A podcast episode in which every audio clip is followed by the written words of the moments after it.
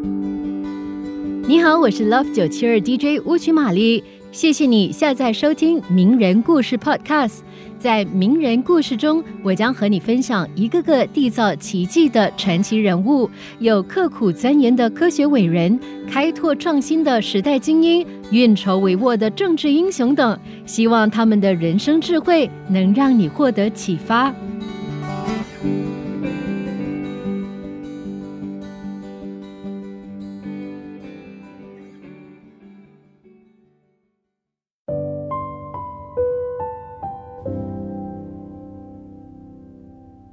一五六四年四月，他出生了，默默无闻。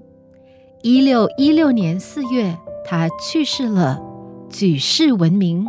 在整整五十二年的生涯中，他为世人留下了三十七个剧本、一百五十四首十四行诗和两部叙事长诗。他的剧本至今还在世界各地演出。在他生日的那一天，每年都有许多国家以上演他的剧本来纪念他。马克思称他是最伟大的戏剧天才。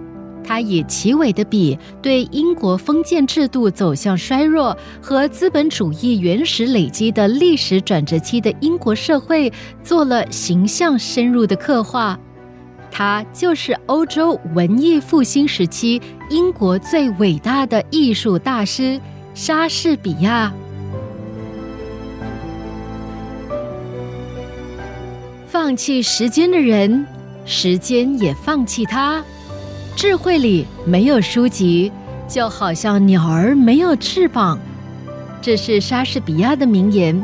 也是他能在艺术天地里自由飞翔，成为一代艺术大师的秘密。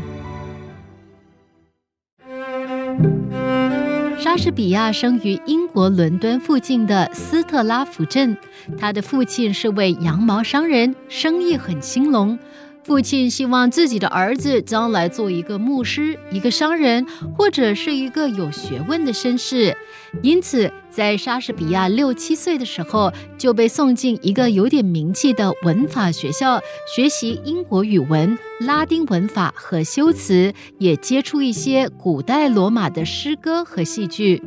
莎士比亚十三岁的时候，父亲破产了。一家人的生活失去了依托，他只得中途退学，帮助父母维持生意，做些家务。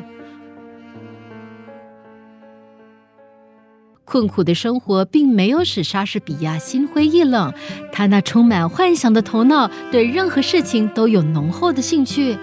大自然的美丽景色使他赏心悦目。老人们讲述的动人故事叫他浮想联翩，对未来的生活他充满了憧憬。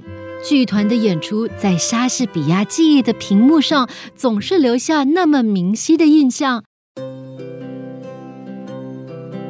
还在他幼年时期，伦敦城里最有名的女王剧团曾经到斯特拉福镇演出过。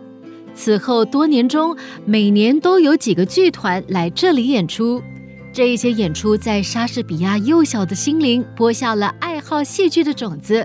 他惊奇地看到，为数不多的几个演员凭借一个小小的舞台，竟能演出一幕幕变幻无穷的戏剧来。一会儿再现古代世界，一会儿描述现实人生，有时候让人捧腹大笑，有时候催人泪下。这多么神奇，多么有趣！他的心完全沉浸在戏剧里了。他常常邀请几个小伙伴模仿自己看到的戏剧情节，有声有色地演起戏来。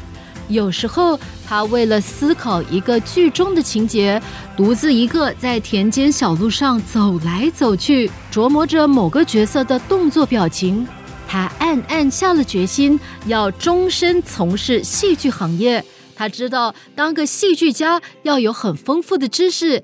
因此，他像一头小牛闯进菜园一样，贪婪地读着哲学、文学、历史等方面的书籍，自修希腊文和拉丁文，多方面的吸取营养。几年功夫，他已经是一个相当博学的人了。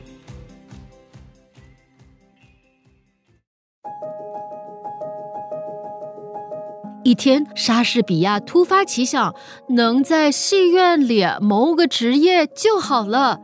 可是这样的机会不是太多，他就主动到戏院服务。他做马夫，专门等候在戏院门口伺候看戏的绅士。有乘车的贵客到了，就赶紧迎上前，拉住马匹，系好缰绳。日子长了，他和看门人混熟了。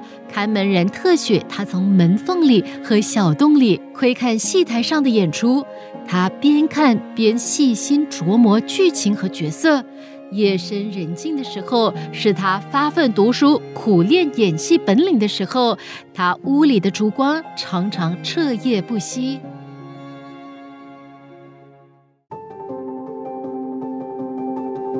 莎士比亚凭借自己的勤奋努力，很快掌握了许多戏剧知识。有一位著名演员很欣赏莎士比亚的才能，请他到剧团里演配角。莎士比亚喜出望外，他知道在演出实践中能提高和丰富自己的艺术才能。为了演好戏，他经常深入下层社会，观察那些流浪汉。江湖艺人和乞丐同自己周围的各种人谈心，学习他们的语言谈吐，熟悉他们的生活习惯，体会他们的思想感情。当时，英国的戏剧界活跃着一批被称为“大学才子”的职业剧作家，他们受过高等教育，在戏剧方面有些成就。他们垄断剧坛，不许他人插入。莎士比亚在他们面前并不自卑和怯懦，他用一年多的时间写出了三部《亨利六世》的剧本，引起戏剧界的普遍注意。一五九五年，莎士比亚里程碑式的剧本《罗密欧与朱丽叶》问世了，这确立了莎士比亚在世界文学史上的地位。他一生共写了三十七个剧本、一百五十四首十四行诗，还有两部叙事长诗。一五九九年，莎士比亚参加了伦敦著名的环球剧院，并成为股东兼演员。莎士比亚逐渐富裕起来，为他的家庭取得了世袭贵族的称号。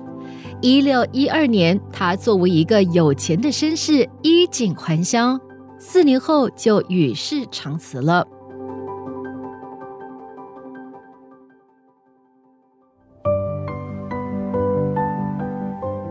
即刻上 Me Listen App 下载收听更多名人故事。你也可以在 Spotify 以及各大 Podcast 平台下载收听。